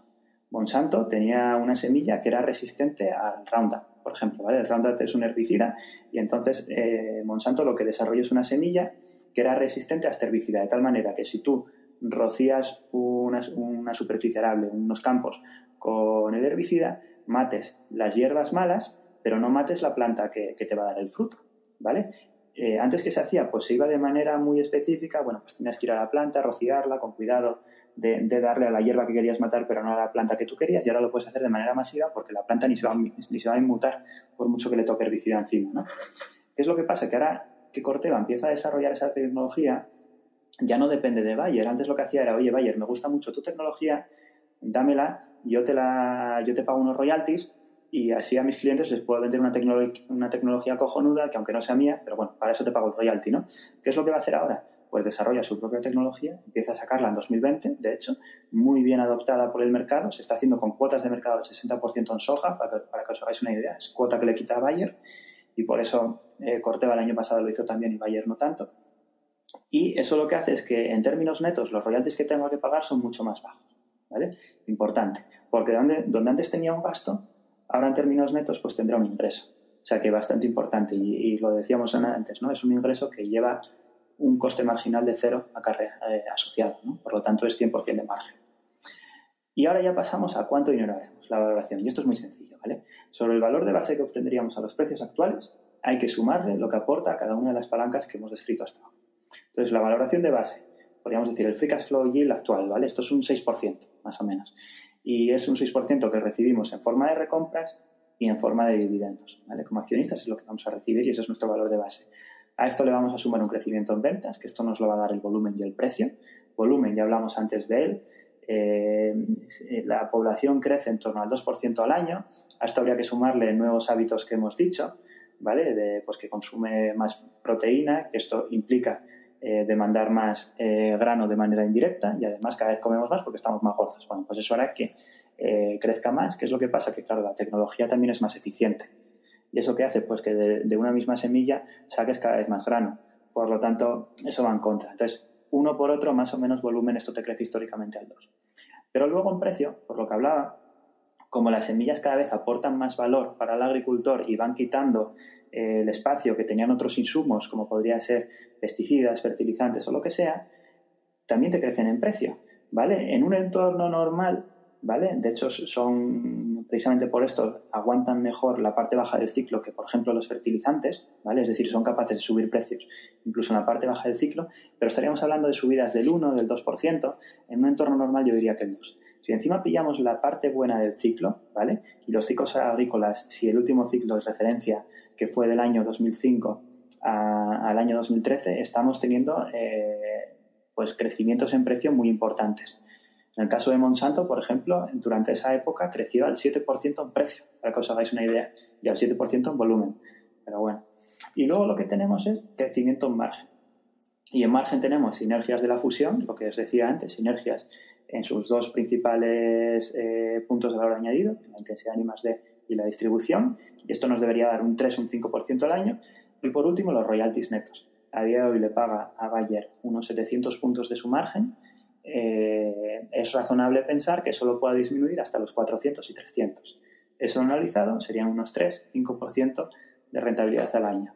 Y esto nos va a dar una rentabilidad anual esperada de en torno al 16-24%, que además justo coincide con la tasa de reinversión de Corteva. ¿Vale? Tiene un ROIC, ROCE, como queramos llamar, de en torno al 20% hoy. Si encima son capaces de sacar sinergias ahí de la fusión, pues podría ser incluso más alta. ¿vale? Es una tasa de reinversión tangible, pero bueno, podríamos meternos a, ver por qué la intangible tiene más sentido que la intangible, pero yo creo que es otra conversación. Y, hasta aquí Cortea, no, sé qué os ha parecido. Pues... Tal vez me he extendido mucho, ¿no? ¿O no? No, no, no, ha, ha estado bien, has estado ahí en el límite, digamos, pero bien, bien, bien. Eh, a mí me ha gustado mucho, la verdad, pero eh, la pena es que es un, una industria que no conozco bien. Voy a intentar, vamos a intentar hacerte preguntas para conocerlo un poco mejor, pero me ha parecido buenísima la tesis. Sin ninguna duda, el negocio a nivel cualitativo me parece ultra interesante, desde el desconocimiento de no conocerlo por dentro, que es lo que me da un poco de pena. Pero vamos, que me ha gustado mucho. Me alegro, qué bien. A mí también, ¿eh? y además eh, a mí me da una idea. Eh, yo hay veces que quiero tener exposición a una cosa, pero como no acabo de encontrar algo que me gusta o, no acabo de entenderlo bien, lo ataco de manera indirecta, ¿no? Pues eso pasó, por ejemplo, con, con las SPACs y que yo quería tener exposición a SPACs y como no encontraba nada que me gustara, pues por eso invertí en, en Donnelly Financial, ¿no? Que se beneficia de prestarle servicios para todas las salidas a bolsa que hay y las SPACs, ¿no? Y, esto la verdad es que me da una idea muy buena porque yo siempre he querido tener exposición a, la industria cárnica. O sea, creo que la tendencia de fondo del crecimiento en proteínas la has explicado de maravilla, de proteína animal, y, me parece una manera muy, muy, muy inteligente eh, tener exposición a la parte más crítica y más diferencial como son las semillas. Así que a mí la tesis me, a mí la tesis me ha encantado, sinceramente. Entonces, eh, ha, estado a la altura ¿no? de, del historial que llevabais de tesis. Desde luego. yo te, diría que desde luego. Sí, sí, sí. ha estado muy bien. Muy, muy, muy bien elaborado, la verdad. Te la preparaste, ¿eh? has, de decir que está muy preparada, porque, porque se, nota, se nota mucho trabajo detrás. Sí, sí, sí, vamos, eh, por supuesto. No digo en la eh, compañía, ¿eh? digo en la exposición. Ah, bueno, también, claro. en la compañía ya doy por hecho que sí, pero la exposición está... la, exposición también, o sea, pensad que yo soy oyente del podcast y cada episodio que hacéis a mí me sirve episodio, ah, mira, pues preguntan esto, ah, pues qué bien, voy a tener la respuesta preparada. Eso por un lado, ¿no? Y por otro lado, que, joder, que, menos, me invitáis a un podcast, eh, oye, que menos que preparármelo, ¿no? vosotros estáis haciendo un curro de la leche eh, estáis a un podcast semanal y, joder, estamos aquí grabando un domingo, que no, ¿cómo voy a venir yo aquí a, a pecho descubierto? Venga, preguntándome, no, no, me parecería bien. ¿sabes? Me, da, me da la risa porque nosotros somos, somos bastante de improvisar. en estas pues, cosas. Pues, no se nota nada, pues vamos. O sea, las, las, entrevistas las preparamos eh, un ratito antes, es verdad que siempre miramos eh, la trayectoria, pero vamos, en el caso de todos los invitados que hemos tenido es fácil, porque sois todos gente de, de muchísimo nivel y, y, con una calidad humana y profesional que, que ya se ve. Y hoy, hoy también no es diferente. Pues si te parece, empezamos un poco la batería de preguntas. Perfecto. ¿Empiezas tú, Carlos? ¿Empiezo yo? Eh, como quieras, nos vamos turnando una a una para que no se haga monotemática. Si quieres, empieza tú. Pues voy con la primera. Em, a mí sí me gustaría saber si es posible, porque a lo mejor son datos que, no son fáciles de obtener y si no, pues tu sensación. ¿Cuál crees que es la, cuota de mercado a nivel mundial o en Estados Unidos, si es la zona más importante, la cuota de mercado de transgénicas sobre tradicionales? O, o si no existe ese dato, ¿dónde crees tú que está, que está ahora mismo esa lucha? Vale, eh, importante, ¿vale? Eh, es que hay una. Eh, o sea, el, concepto de transgénico está mal entendido. ¿vale? me imagino que tú te refieres a, genéticamente modificado, ¿no? Organismo modificado genéticamente. La cosa es que transgénico es. bueno, yo sin ser biólogo, ¿vale? Pero transgénico es un organismo al que has modificado introduciendo el gen de otro organismo que no pertenece a su mismo eh, reino, digamos, que es, de otra especie totalmente diferente. Entonces, por ejemplo, algo transgénico podría ser una semilla que, está, eh, que tiene un gen de un insecto que lo que hace es eh, acabar con las plagas, ¿vale? Por ejemplo, el más famoso de todos que de, este tipo podría ser, por ejemplo, la, la variedad BT que hace, que hace Bayer. Son semillas BT y esto lo que hacen es que acaban con las plagas de ciertos insectos. Y esto sí sería transgénico. Pero un ejemplo de una semilla que no es transgénica, pero sí, es, eh, está modificada eh, genéticamente, es la de, por ejemplo, la que está hecha eh, para tolerar el, herbicida Roundup. Y en este caso lo que hacen es silenciar un gen, o sea, no añaden nada. Simplemente lo que hacen es silenciar un gen. ¿Qué gen? El gen que se encarga de, eh, digamos, o el gen sensible a, la molécula o principio activo del Roundup, que es el, el glifosato. ¿Vale? Entonces, en ese caso no sería transgénico, pero sí GMO, sí organismo modificado genéticamente. En cualquier caso, respondiendo a tu pregunta, eh, ya solo hablando de, eh, modificados genéticamente, la adopción en el norte de, esta, eh, Norteamérica debe ser del noventa y tantos por ciento. En Brasil también.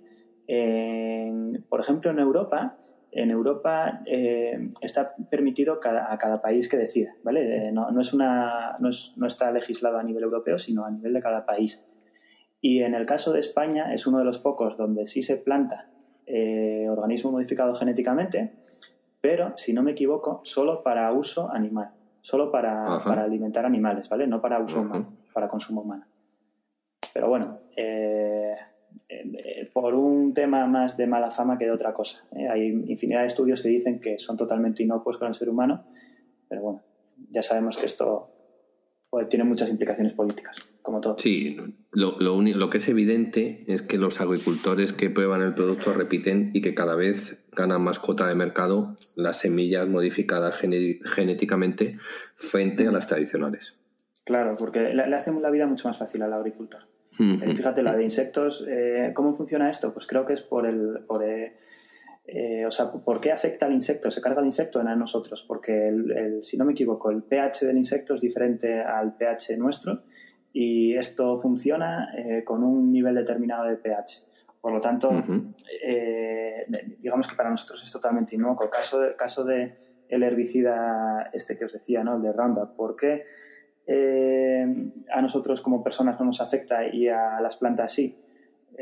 pues porque es, esta molécula, el glifosato, lo que hace es que va a atacar la ruta por la cual las plantas bueno, esto es meterme un poco en detalle, ¿vale? Pero bueno, rápidamente es la ruta por la cual las plantas eh, sintetizan tres aminoácidos aromáticos, que son los encargados de hacer que la planta cree proteínas y por lo tanto la planta crezca. Si no son capaces de, sintetizar esa ruta, pues lo que hace la planta es morir a los pocos días, ¿no? La realidad es que nosotros no tenemos un proceso químico por el cual sintetizamos proteínas, sino que nosotros las ingerimos de los alimentos que comemos, ¿vale? Las sacamos de los alimentos que comemos. Por lo tanto, no nos afecta. O sea, no, no afecta algo que si afecta a una planta y se la carga, a nosotros nos puede ser totalmente inocuo. Es lo que quiero decir. Mm, perfecto. Pues por mi parte, Juan, eh, comentabas que cada vez hay una mayor consolidación, que es uno de los puntos eh, positivos de la tesis. Eh, aún así, supongo que quedarán algunos players pequeños, como pueden ser regionales o del estilo. No lo sé, es, una, es parte de la pregunta. Por lo que el crecimiento esperado será mayoritariamente orgánico, también habrá adquisiciones. Un poco entender eh, esa parte. Sí, sí supongo que habrá adquisiciones. Lo que pasa es que adquisiciones ahora ya eh, van a ser bastante más pequeñitas. O sea, Bayer no tiene otro Monsanto para comprarse. O Dow y DuPont no se pueden volver a fusionar. ¿Sabes? Ya en el momento que, que los grupos son tan gigantes, pues tienen sí alguna más pequeñita, ¿no? Y hay competidores que pueden competir de manera local, eh, como por ejemplo KWS o Ilmorin. KWS porque tiene un germoplasma, decíamos antes, ¿no? muy potente en algo muy específico. En su caso es eh, las semillas de remolacha. Y Vilmorin, por ejemplo, porque está enfocada en semillas vegetales. Y lo bueno que tienen las semillas vegetales es que hay muchísima variedad. Y esa variedad es buena en el sentido de que eh, tú, por ejemplo, igual solamente tienes semillas de melón, para el norte de Italia y solo hay un tipo. Y esa semilla la vas a plantar en el norte de España y no te sirve en absoluto. Y así con cada una de las plantas o frutas que te puedas imaginar. Entonces, claro, ahí es más difícil consolidar porque hay mucha más variedad. Pero por otro lado, son mercados mucho más pequeños. ¿no? Ya ves tú, el mercado de los melones comparado con el mercado del trigo a nivel mundial. Claro. Y una duda que tengo, que la mayoría de empresas no hacen, esto es más de tema de cuentas, ¿desglosan el mix de precio y volumen o dan solo el agregado de, ventas? Sí que lo desglosan. Sí. lo desglosan, lo desglosan. Aquí ha habido mucha consolidación en el sector, ¿no? Lo que decía, entonces tampoco es que puedas ir a ver cuál es el histórico de Corteva. Pues hombre, eh, no, no, es que tiene tres años de histórico, no tiene más. Eh, también pensad que aquí hay bastante venta en el hemisferio sur, eh, ya estás metiéndote en divisa, caso de Brasil, por ejemplo, pues aquí tú ves que suben los precios muchísimo, que venden muchísimas unidades más, o sea, que aumentan en volúmenes, pero de repente cae el real y dices, me han caído las ventas en Brasil. Entonces todo esto afecta, ¿no? Pero fijaros, la que sí tiene histórico es Monsanto, y Monsanto, eh, hasta el año 2017, que es cuando la compra Bayer, si no me equivoco, esta te crecía, eh, digamos, ¿desde cuándo? Desde 2005 más o menos, pues te crecía al 5% al año en volumen y al, 5%, al 6% al año en precio, ¿vale? Que lo tengo aquí delante. Y si cogemos solo la parte buena del ciclo, la que fue del 5 al 13, sería 7% de media en volumen y 7% de media en precio. O sea, fijaros, ¿eh? Que, que crecimiento. No está mal, ¿eh? Como el tabaco, casi. ya ves. Lo que pasa es que aquí volúmenes, además, no solo precio, porque el tabaco volumen es poco. No, no, no, era irónico. ah, vale, vale, vale. Eh, justo, bueno, eh, introduzco la siguiente pregunta, saltándome un poco a Dani, perdona Dani, porque es que para enlazar con la respuesta que acaba de dar Juan, eh, para analizar, porque el problema que tiene Corteva es su, corto histórico, ¿cuál dirías que es el PIR puro, puro con menor cantidad de ventas accesorias no ligadas al negocio de Corteva, más relevante para tener una, una orientación de histórico? Monsanto, por lo que te estoy entendiendo. Sí, sí, pero Monsanto no cotiza desde el año 2017, ¿vale? Pero hasta el año 2017 sí hay mucha información y ahí yo creo que se puede sacar una bastante buena información del sector. También claro, por ahí. ¿Vale? Claro. Por ahí. sí, dime, dime. No, no, que, por ahí va yo. Para poder hacernos una idea de un ciclo completo, Monsanto es la compañía a analizar, a pesar y de. Y Singenta también. Singenta es la cotizaba en Suiza hasta que lo pararon los chinos, ¿vale? La POCH en China en, pues no sé si 2018 o una cosa así. Vale, me lo apunto porque seguramente sea una de las compañías que me mire. Me ha gustado mucho y quiero, quiero aprender, quiero aprender sobre. Perfecto. A mí, a mí, Juan, hay una cosa que, me llama la atención. O sea, miras así el histórico, en tres años las ventas, pues digamos que están planas, eh, no ha habido variación. Es verdad que en 2018 hicieron una buena reestructuración con impairments, limpieza del balance, pero lo que me llama la atención es que ha duplicado el precio de la compañía prácticamente en un año. ¿Qué, ha visto el mercado en este año que, no conociera antes? Hombre, eh, lo que os decía del ciclo agrícola. O sea, si os fijáis ahora, eh, el trigo creo que ha subido un 65% desde mínimos. Eh, la soja no sé si ha subido un 40, una cosa así. O sea, ha habido subidas muy fuertes en todas las commodities y al final esto no deja de ser también del sector commodities, ¿no? Si es verdad que en una parte de, commodities pues donde no es tan cíclica tal vez, como podríamos hablar de otras empresas de commodities, pero bueno, en ese caso sí, sí han anticipado esa, esa mejora. Y luego, por otro lado, también a nivel márgenes ha subido bastante, porque estos han llevado a cabo una reestructuración de la fusión y escisión de, de Dow y DuPont y, y, oye, la han llevado a cabo de una manera muy buena. Pero más allá incluso de eso, fijaros, estoy buscando aquí, que creo que tengo delante, eh, sí, mira, las ventas de cada una, bueno, principalmente te venden eh, maíz y soja, ¿vale? Son los dos cultivos más masivos que hay. También hay otro tipo de, de cultivos que venden, cultivos rotacionales, otro tipo de semillas que venden, ¿vale? Pero sobre todo maíz y soja. Y el año pasado eh, aumentaron los precios un 2% en maíz, aumentaron un 2% en soja, aumentaron los volúmenes un 4% en maíz, aumentaron los volúmenes un 4% en soja. O sea, crecieron al 6%. ¿Cuál es el problema? Que la divisa les fue en contra. ¿Por qué? Porque es lo que decía, eh, lo que decía antes, la exposición que tienen a Brasil, eh, de repente cae el real, pues, pues te, te fastidia bastante, ¿no? Y al final de ese crecimiento, pues la divisa le quitó un 4%. y, no luce tanto, ¿no? Como, como si hablásemos el orgánico de, oye, ¿cuántas unidades has vendido más y a qué precio las has vendido? Pues ahí no luce de la misma manera. Visto, súper bien explicado. Muchas gracias, Juan. Pues eh, Nada. Me ha respondido ta, ta, ta. Me queda una a mí, no sé si luego le queda alguna más a Dani. Eh, por lo que te he entendido, es por confirmarlo, podríamos decir que estamos saliendo de la parte baja del ciclo, ¿o no es así? Eh, bueno, nunca se sabe. Eh, es difícil. O sea, el, el, nivel de 2013 fue bastante alto. Luego estuvo varios años hasta 2020 eh, cayendo, ¿vale? Lo que son los, los, precios de las materias agrícolas. Si bien es verdad que, que, lo que son semillas aguanta bastante bien y son capaces de subir precios incluso con caída de, de, las materias agrícolas, pero eh, es, ¿va a empezar ahora la subida? No lo sé. Si mirásemos el gráfico, todo parece indicar que sí, el gráfico de commodities agrícolas, ¿no? Pero quién sabe si está haciendo un petardazo para arriba, que esto va a desinflar o va a seguir para arriba, no lo sé. Ahora, se mueve por ciclos y sería bastante razonable pensar que por lo menos 2020 fue uno de los mínimos del ciclo. Perfecto. No sé si, si Dani le queda una pregunta o pasamos a las temáticas. No, yo, yo no tengo más preguntas, ya sería pasar a las temáticas. Muy bien. Pues muy bien, Juan pasaste con nota. La verdad que no, no tenemos por dónde pillarte porque es una... Bueno, porque eso siempre pasa. O sea, si vosotros me presentáis una compañía que yo no conozco, pues difícilmente. ¿Sabes? Yo, yo, por ejemplo, sé dónde, dónde puede fallar mi tesis y bueno, no voy a decir que me lo he callado, pero tal vez no he hecho tanto énfasis en eso. Por, un, tema de tiempo también, ¿eh? No, os creáis que aquí Pues nada, nada, nos, nos, das una buena idea para la pregunta asesina. ah, vale. Genial.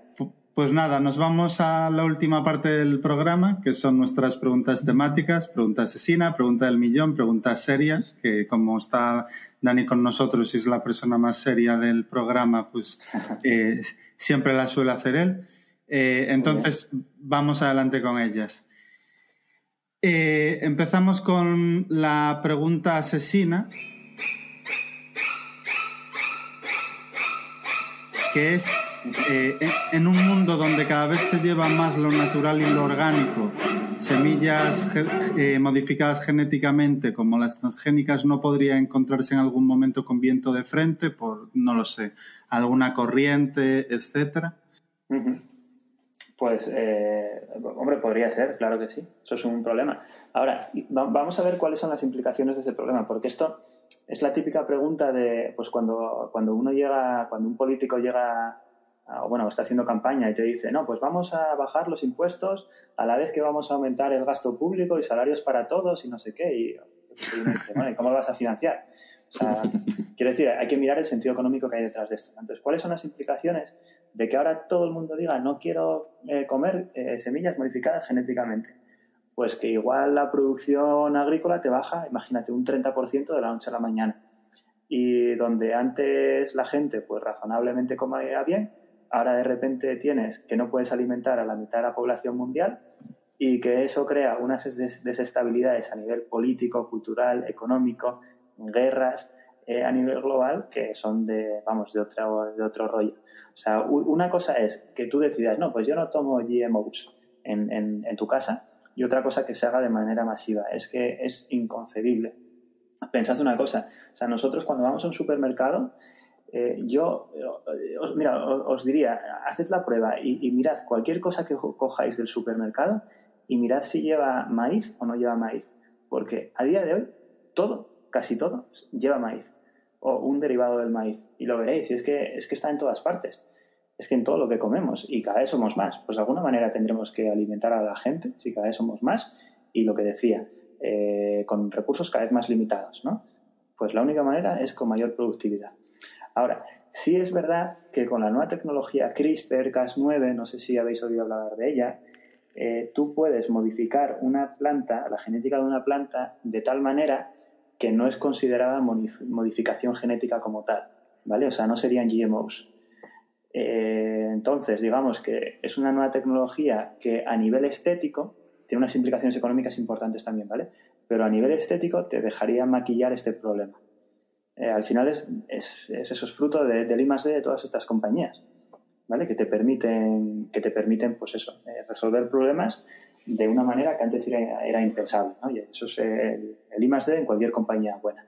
Y de hecho CRISPR es una tecnología que tiene eh, aplicaciones en todo tipo de ámbitos, también el de la salud, y es una tecnología cuya patente es de Corteva, eh, si no me equivoco, creo. ¿eh? No estoy seguro, pero creo que sí. Así que no sé si eso te responde. Sí, sí, sí, queda muy claro. Me parece una buena respuesta. A mí, a mí con la pregunta y la respuesta me, me surge una reflexión. Cuando, cuando estamos hablando de cosas tan importantes como la alimentación, de la población a nivel mundial, yo creo que, hay que aplicar siempre el sentido común y el mm. sentido económico de las cosas. Hoy en día vivimos cada vez más en una sociedad que se mueve por modas y por buenismos y, desde hace tiempo vemos un ataque muy fuerte contra agricultores, contra ganaderos, diciendo eh, poco menos que, son parte de los culpables que están contaminando el, el medio ambiente. Yo os animo a cualquiera de nuestros oyentes que, que vea algunas de las barbaridades que se dicen, como que el sector ganadero es uno de los que más contaminan, que una vaca contamina X y tal. Y al final está muy bien que haya otras alternativas, pues como, como la comida orgánica o la comida no, no, no natural, carne artificial, pero siempre y cuando vengan a sumar a lo ya existente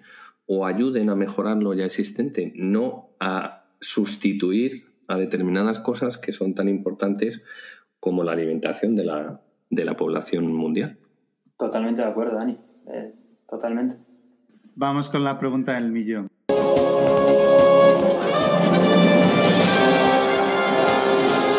¿Cómo crees que se comportaría una cartera en un entorno recesivo donde la demanda se contrae, donde la actividad económica se paraliza digamos que Corteva tiene un ciclo propio o eh, va ligado al ciclo económico en sí.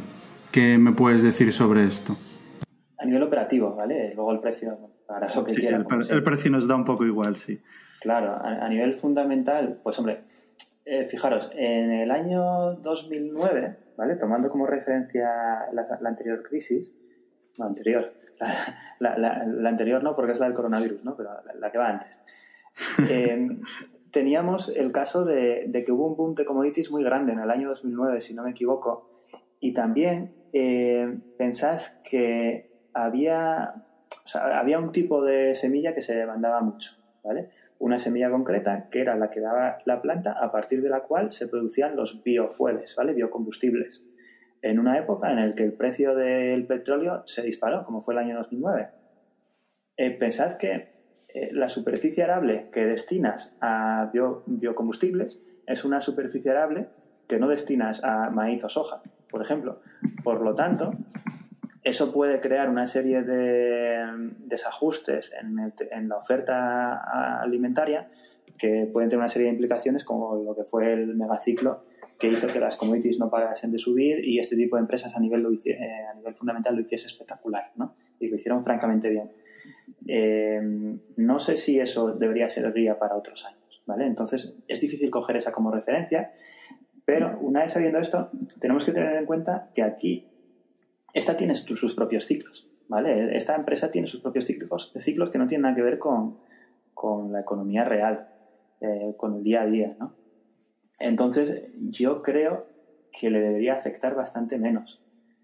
Pero no tengo la certeza, ahora que lo dices. es, la, es, la, respuesta que esperaba escuchar. Básicamente que tiene un ciclo propio que no tiene por qué ir sincronizado con el ciclo de la, de la economía real y, y que podría comportarse de manera cíclica acompañando la economía o anticíclica, dependerá un poco de las características intrínsecas. Sí, de, cómo sea la composición del mercado o, yo qué sé, o la demanda eh, agrícola en ese momento concreto. depende de muchos factores. Pero lo, bueno que tienen los que invertimos a largo plazo, ¿no? vosotros lo sabréis, es que predecir el momento del ciclo y ese tipo de cosas, pues tampoco es una cosa clave para nuestra manera de, invertir, ¿verdad? O sea, no, no no, me parece que aporte valor en exceso, la verdad. Incluso pueden introducir bastantes errores. Tota-, totalmente de acuerdo. Ahí muchas veces hay que, hay que seguir los consejos de Manger y, casi más importante que saber en qué momento del ciclo es saber en qué momento del ciclo no estamos. para no, para no cometer tonterías ni, ni, locuras. Pues mira, muy buen, sí, buen consejo. Y pues nada, ya eh, casi acabando, eh, me gustaría hacer una pregunta seria, esta vez un poco diferente, aunque eh, mi ADN me lleva a preguntarte, después de ver una foto de Pepe con unas verdinas con almejas increíbles en Twitter, si, si tú eras tan crack como él en la cocina, pero, pero no, no, esta vez voy a hacer pregunta seria de, de verdad. Lo comentaba con Carlos antes de, antes de empezar el programa. Yo siempre que empiezo a analizar una compañía tengo la misma duda y me gustaría saber cómo lo haces tú. Yo no sé si empezar desde el final hasta el principio o desde el, desde el inicio, 2008, 2010, 2015, hasta el ejercicio actual. Porque unas veces empezar por el principio te da mucha información útil de cómo está la empresa a día de hoy y, cuál es el proceso de prueba y error eh, que ha ido pasando cada año, pero es que otras veces las empresas cambian mucho, cambian estratégicamente de dirección y, analizar, y empezar desde el principio pues, pues te lleva a perder muchísimo tiempo. ¿Cuál es, cuál es, tu, cuál es tu proceso o cómo lo haces en esta empresa o en otras? Claro, Sí, muy, muy buena pregunta, la verdad. Eh, déjame que no te responda directamente, ¿vale? Porque acordaros lo que habíamos hablado antes, cuando hablábamos de las principales posiciones, os hablé del caso de Otis, Norvense, Smith, que también aplicaba para Corteva, y cómo son negocios que venden una pieza que es un servicio crítico, aunque pequeñito, con respecto al valor total del sistema del que forman parte.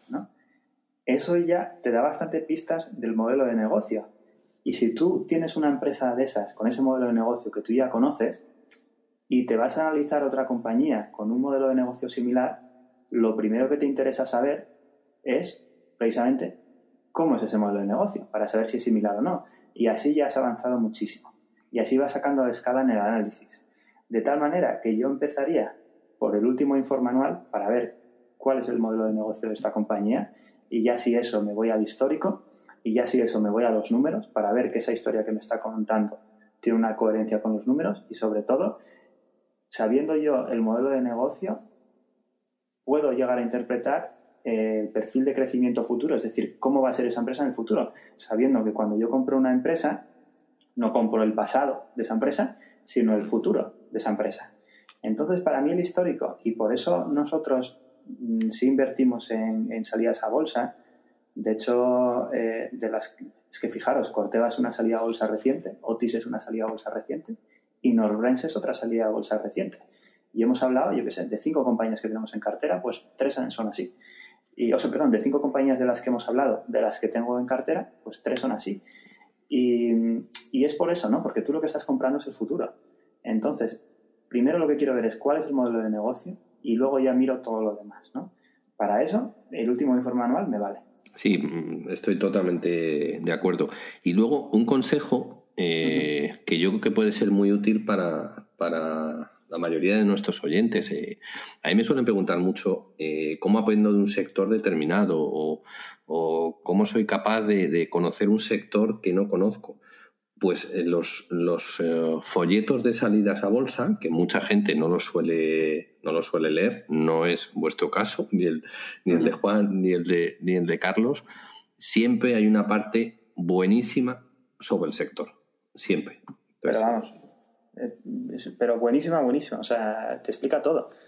Te explica todo. O sea, mucho mejor que cualquier informe anual. O sea, totalmente. Es una de las de las principales herramientas, aunque la empresa ya salió a cotizar en el año 2005. Efectivamente, eso, me igual, Vamos a ver. yo me remonto ahí. Y luego ya los informes anuales pues me sirven un poco, no, me los leo todos del 2005 al 20, ¿vale? Habrá quien sí, yo creo que no hace falta, pero hay quien sí o por lo menos dice que sí, pero yo creo que no hace falta. Y, pero sí unos pocos para ver cómo ha evolucionado y con eso ya tienes un montón avanzado. Sí, además... Así que yo creo que es un consejo buenísimo, Dani, totalmente. Claro, además te lo, te lo dice la empresa. A medida que vas eh, conociendo más de la empresa, vas leyendo más, vas aprendiendo más sobre qué cosas son importantes y qué cosas son menos importantes. Totalmente de acuerdo. Mm, eso es. Pues Ha estado, la verdad es que ha estado de 10, Juan, pero nos hemos dejado una cosa en el tintero, que no, nos dimos cuenta ni Dani ni yo. Eh, nos queda por resolver, nos dejaron una pregunta en la página web, Jorge ah, del Olmo, sobre tu, sobre tu tesis, y la pregunta es, ¿no le, ¿no le preocupa que Biden, siguiendo la línea que lleva, prohíba el uso de transgénicos como la mayoría de países europeos, aprovechando la pregunta, aprovecho para felicitarles por su programa. Eh, muchas gracias. Es, es, un poco la misma pregunta que te hice yo, yo creo. Sí, sí, es un poco. O sea, al final, bueno, primero, diferenciar entre transgénicos y, GMOs, ¿vale? Que, que, un transgénico es GMO, pero no tiene por qué ser al revés. Y luego, el tema político, pues, pues, pues no. O sea, al final eh, hay que ver cuál es el problema que resuelve un GMO y ver si ese problema eh, puede, si, si, se cambia, pues puede acarrear con problemas políticos mucho más importantes. Que da igual, o sea, no es una cosa de Trump, los GMOs, que también estaban con, con Obama, que también estuvieron con Bush, que también estuvieron con Clinton. O sea, no, no es una cosa nueva. Entonces, bueno, no sé. No... Pero bueno, sí, entiendo la pregunta ¿eh? y me parece bastante razonable. Pero yo no creo que sea una cosa, un factor eh, que, que, que haga peligrar la tesis, ni mucho. Pues hasta aquí que no es poco. La verdad que nos hemos ido por encima de la hora y media, pero me queda... ¿eh? yo, yo creo que me fui bastante con el tiempo. No, pero creo que, que, merece la pena. Me quedo con la sensación que, que ya teníamos, que bueno, eres de, los nuestros, de los old school que se miran en detalle la compañía, porque el grado de conocimiento y de desarrollo que, has dejado en este programa ha sido muy alto. Y, nada, os felicito tanto a Pepe y, como a ti, que sabes que, que os tengo aprecio especial y que hacéis las cosas como a nosotros nos gusta, por vuestro trabajo por, vuestro trabajo y por la marcha en el fondo, que estoy seguro que será espectacular de aquí a 10 años. Esperemos. Pues nada, yo vamos a agradeceros muchísimo eh, la invitación, me lo he pasado muy bien. Y, oye, de, pasárselo muy bien como oyente a pasárselo muy bien como ponente. O sea, vaya cambio. O sea, esto no se me olvida. O sea, que, que de verdad, eternamente agradecido. Nada, como, como muy bien ha dicho Carlos, nosotros ya éramos muy fans de Narval y, ahora creo que muchísimos oyentes han tenido la suerte de, descubrir eh, quién es Juan, eh, cuál es su talento y cómo son capaces de encontrar valor en empresas que, son un auténtico cañón como, como esta. Así que muchísimas gracias por haber, eh, por haber compartido tu tiempo un domingo con, con nosotros y con todos los oyentes de Hablemos de Inversiones. A vosotros. Un saludo a todos y gracias por estar ahí. Hasta luego. Hasta la semana próxima. Adiós.